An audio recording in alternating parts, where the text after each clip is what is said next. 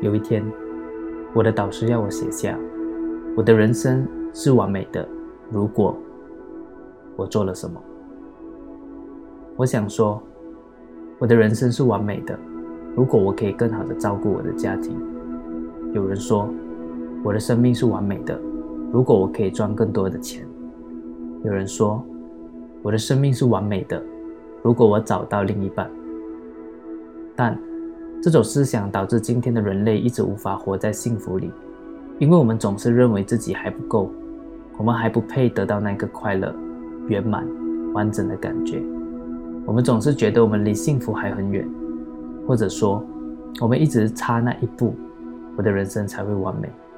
其实，我们对这样的渴望是不会满足的，我们只会一直觉得自己不够，有了这一个又觉得少了那一个，到最后，我们过了一个充满遗憾、不完整的人生。很多时候，我们的幸福都是被延迟的。如果你这样，我才会爱你。如果你考得好，我才会爱你；如果你做好这一个，我才会给你那一个。